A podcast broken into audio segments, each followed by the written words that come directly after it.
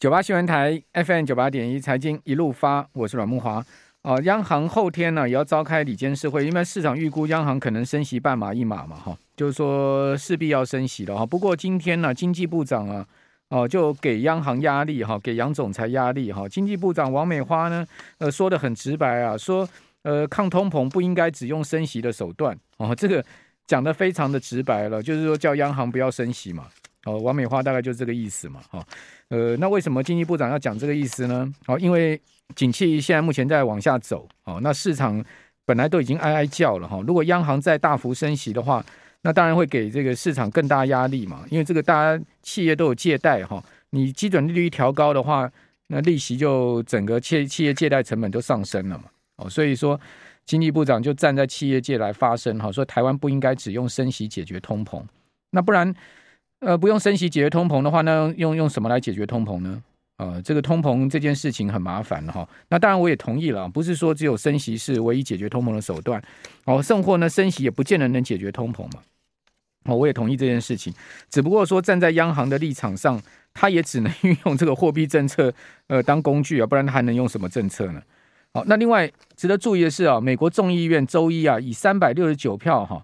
哦，这个压倒性的票数啊，四十二票反对，三百六十九票赞成啊，哦，通过了众议院已经通过的海运改革法。哦，支持者认为这个有助于抑制通膨，并减缓出口积压现象。哦，这就之前拜登讲的啊，说那个这个九大航商现在是一个超级暴利。好，说那个现在目前的运价涨了这个百分之一千。哦，说要打压打压运价，然后这个压抑通膨。哦，那这个法案是美国。呃，航运法从一九九八年来最大的改革哦，接下来送到白宫啊，等拜登签字，好，这个拜登一定会立刻签嘛，哦，这个海运改革法会加强美国监督海运的机构，哦，联邦海事委员会的调查权哦，哦，同时提高产业常规的透明度，哦，它允许海运承运人的商业行为发动调查并采取措施执法，哈，要求承运人每季向。呃，这个联邦海事委员会报告总进出口的吨位，哦，而且依照联邦海事委员会的新规啊，哦，禁止承运人不合理的减少美国的出口机会。哦，承运人就讲这个航商嘛，哦，所以这针对啊航商啊，这个把海海事委员会的权力大幅的拉高，哦，去。呃，去去去当他们的这个太上皇就对了哈，我的解读是这样。好，那呃，我们今天要正好来谈这个话题啊，我们请教商业周刊的总主笔吕国珍啊，来谈这个希腊船东退八艘货柜轮的订单哦，从这个希腊船东退退货哦，是不是已经看到这个航运业的景气要走向冰洋哦？这个是我们今天的标题啊。好，我们用视讯连线的方式请教国珍，国珍你好，主持人各位听众大家好，好那。这个航运业，呃，真的是暴利吗？好，我看到长隆今年第一季 EPS 这个居然可以赚十九块 EPS 啊，就一一点九个股本啊，将近啊两个股本啊，这大赚千亿啊！哦，如果以今年第一季它的这个净利上千亿来讲，那是不是暴利？你觉得是暴利吗？那当然是暴利了啊！我们如果回到我们 二零一九年，我们十二月。二零一二零二零年十二月的时候，我们在这个节目有谈过航运业的那个货柜的景气嘛？哈，那时候长隆大概是二十几块，阳明是十几块。那时候我说 EPS 那时候有法人预估五块钱嘛？那时候阮大哥还跟我说啊，五块钱有这么高吗？请问一下，现在 EPS 是多少钱？是五十块吧？一一一季就一季就二十块了啊，一年可以赚七八十块啊。这一年全球他要赚走一千九百亿美元嘛，所以所以拜登在讲说美国的通膨跟航运业有没有关系？当然是有关系啊，因为美西或美东航线是全世界最主要的航线嘛，吼，那几乎所有亚洲的货物都往那个地方送，那回头的时候其实载的货运费费用是很低的，所以货柜的。对我们的通膨影响不大，但对美国的通膨影响很大。这一千九百亿美金，其实大多数都加在美国消费者的身上。一定的啊，因为那个基本上，呃，基本上运费都是进口商在付啊，大多数我知道都是进口商在付啊。对，那最后是消费者要去买单这笔钱嘛，哈。对。所以美国等于它通膨，这我我先回应你，你主持人刚才提到王美花讲说，呃，升息不是台湾解决通膨的唯一的的手段，我这里必须要替经济部讲实话了哈。嗯、台湾的通膨其实才三点多。那台湾的通膨为什么这么低？是因为我们的中油把天然气的价格完全自己吃下来，大概吃了有八百亿，到目前为止。嗯，那如果全年吃下来，因为我们不让电价涨，不让我们的油价涨太多嘛，所以全年下来，中油大概要赔个两千多亿，两千六百亿左右。中油两两千多亿，那就两个资本额嘞。对，如果以目前速度来看，等于中那台电大概要赔个一千多亿啦，甚至连台塑都可能在发电上赔钱了，因为煤的钱成本在一度五块钱了。那等于我们的通膨其实是经济部的国营事业给吸收了，啊这一点要要先讲清楚。所以我们好好好。对那大哥，你要说，所以我们光是中油台电就吸收了三千亿，三千多亿的通膨嘛，好，所以我们的通膨其实是经济部已经吸收了，所以王美花花花部长讲这句话是有道理的。哎，央行，国珍，你的那个国珍，你的那个麦克风好像会会会会插到你的那个衣服，你是不是可以调整一下？因为我们这边会听到那个擦擦擦的声音。我，我直接开那个好了。不是，你你现在是用那个麦嘛，对不对？你你挂在那旁边，你会。碰到衣服，所以你稍微用手拿一下，这样子比较不会有那个杂音。这样讲，对，我直接用就平收音。那其实等于是我们国家是直接是用我们中油跟台电去吸收我们通膨，所以我们通膨才维持到三点多。嗯嗯，所以不是升息的，已经在解决升息。所以拜登这一次特别跑到洛杉矶港嘛。它的背景就是我们的红海运嘛，那个画面真的非常精彩嘛。骂说你一年赚的我九一千九百亿美金嘛，最高涨十倍嘛。嗯嗯嗯。他讲两个两个最大敌人嘛，一个是油价，一个是通膨，一个是货会业者嘛。那台湾刚好是我们的油价是我们中油扛下来的，所以要 所以打通膨这件事情，台湾问题并没有那么严重，所以因为已经吸收了。好，那那我请问你哈，就是说。那中油台电吸收了三千亿，将来怎么还呢？这个是他们账上亏损，那那这个钱要谁来买单呢？对，这个其实是一场赌注了。我我自己看来，个人看法啦，他赌注的是这一场战争会很很快的结束嘛，哈，所以油价会回到一个正常的状状况，天然气也会回到一个正常的状况，到时候就不会因为通膨上去的就下不来嘛，所以就由他们短时先去把它撑住了。嗯，但问题是。亏损了你，你你还是终究要把它米平啊！最后还是要增资解决这个问题嘛？最后还是全民去补贴这个钱嘛？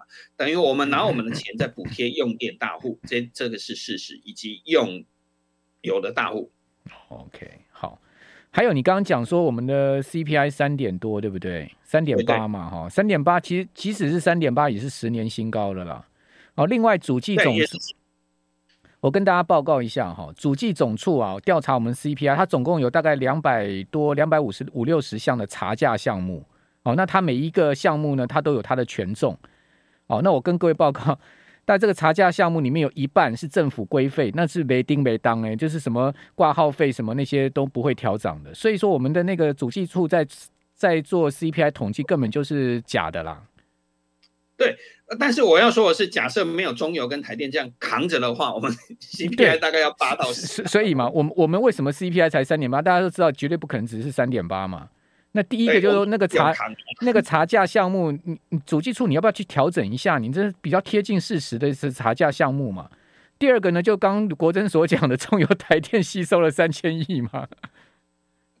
对，这个是其实我我，所以我美花这样讲有它的道理啊，已经在砍。好，我要回到回到那讲说，对航运的业来讲，这个月其实最可怕的事情是，是希腊的船东嗯，希腊它是一个上市贵公司啦，在纽美国挂牌的，对，它其实是世界最大的船东之一，是希腊公司，嗯，它其实造了很多船，都租给了台湾的阳明海运，嗯嗯，它突然退船，其实震惊了整个国际的货柜跟造船业。嗯。大家都在抢造船，为什么他突然间把八艘船退掉，而且都是一万多 TEU 的船大船，然后这有点吓到。但我这里必须要解释，再仔细去看它交船的时间的时候，它交船时间是二零二四年之后，嗯等于它是后面的，也就是说合合理的解释是说，到了二零二四年大概就是一个拐点了，所以航运业的景气就已经会变成是一个。未来可能一个大问题啦，嗯、对他们来讲，所以仔细去查一下，全世界的造船的总数其实有九百多艘，嗯嗯，那是一个非常可怕的数字，也是一个历史新高了。这又回到拜登讲的嘛，吼，一千九百亿美金嘛，吼，我知道是造一艘大型的货柜轮，你只要跑一趟越越洋航线就赚回来了，就赚回来了。对，所以所有人都拼了命的在造船。对，所以总共明年会有三百多艘，后年有两百多艘，嗯，那总共有九百多艘订单可以再加进来。所以希腊船中做这件事情，其实大家担心的就是是不是货柜业的航运景气要结束了，嗯、所以。多人不敢造船，赶快把船退掉，这是一个对他们来讲影响很大的一个事情。就是说，已经看到了这个可能要结束了。了嗯，你你你刚刚讲说跑一趟美西航线就把那个船的钱赚回来，就是那个长次轮嘛，对不对？之前那个长荣那艘两万多的，两万多 TEU 嘛，对不对？它是世界上最大的货柜轮的。对，你你两万个 TEU 一个柜，你算一万美金就好了，就多少了，对不对？对，很可怕一个数字，所以。所以美国的通膨其实是有被货运业所、货柜业所影响，这是事实。嗯，那我其实我我这里还要再讲几个数字了，也看到了所谓的整个大家都以为说好像，哎，上海的货柜出出口指数是决定了所谓的货柜指数一个很重要报价嘛。对。然后大家都说它持平，事实上它并没有持平。我要说的是最近一周的变化，其实美东跟美西都是叠价的哦。OK，但是它整体是持平了，对不对？整体是持平，它因为它涨的是波斯湾跟澳洲这些国家，嗯、就是也也比较影响。对，OK，它涨比较大，可是其实美西跟美东航线、欧洲航线都是赔钱。国珍，我们这边稍微休休息一下，稍待一会儿。九八新闻台 FM 九八点一财经一路发，我是阮木花。那我们继续用视讯连线的方式，请教商周商业周刊的总主笔吕国珍。那国珍刚刚讲说的希腊船东啊，哦退烧退了八艘的货柜轮订单。哦，事实上大家都知道这个，呃，希腊的希腊的船东是非常厉害，他们太了解全世界航运业跟景气的情况了哈、哦。这个应该还记得吗？欧纳西斯对不对？希腊大船王。哦，对，那现在还是一个很重要的船东啊。对，所以有人说，为什么有一个阴谋论呢？说拜登跟众议院为什么敢去整所谓的航运货柜业了？哈、嗯，因为其实世界十大航商根本就没有美国人。是，对，所以他。欧洲人比较多啊，欧洲跟台湾跟日本嘛，对，所以他不 care 这件事情，以及中国啦，嗯，还有 韩国，还有韩国啦，啊，韩国、日本、中国大陆那个欧洲嘛，台湾嘛，韩国被并了，被并到欧洲的体系了，被并，对，它其实是倒闭的韩进嘛，嗯，那就等于都是欧洲行商嘛，哈，我我回来讲说，还是要讲一下。货柜的景气嘛，吼，其实我们上礼拜都注意到所谓的沃尔玛或 Target 这些大型卖场他们的的所谓的存货问题。那我我们我们在这个节目我也曾经讲过，其实，在两千年的时候或两千二零二一年的时候，不是在抢健身器材嘛，抢什么分子嘛，抢自行车嘛，吼、嗯。那时候其实今年初的时候，我就去访问业者，业者就跟我说，后来就出事了嘛，有一家美国挂牌的上市公司就堆了太多库存。嗯，那它库存是怎么发生的？就是有些在它的仓库里面啊，有些货柜那时候其实美西的货柜要堆一个月，嗯，然后有的在海上等，因为要等十几天，有的在台湾刚刚出发，有的我工厂日月加工，所以它其实重复下单的状况非常严重，嗯嗯。可是如果我们现在回头看的话，其实这也造成了美国很高的库存的原因，因为真的下太多订单了，嗯嗯嗯。就是这个状况，因为你很多是被放在货柜，很多在客户的仓库，很多还在海上。嗯嗯。那美国的通膨以及美国的库存是不是这样造成的？其实也是一个原因。嗯。那这也是希腊船东会担心的一件事情。我们回头来看，其实美西的港口现在停泊的时间呢，我看现在我看到的是外贸协会的驻外收购收集的资料，其实。靠港的时间只剩四天到十一天，也就一一个礼拜不到。嗯哼，那美东的话大概就三到五天。嗯，事实上已经没有过去的一个月的状况喽。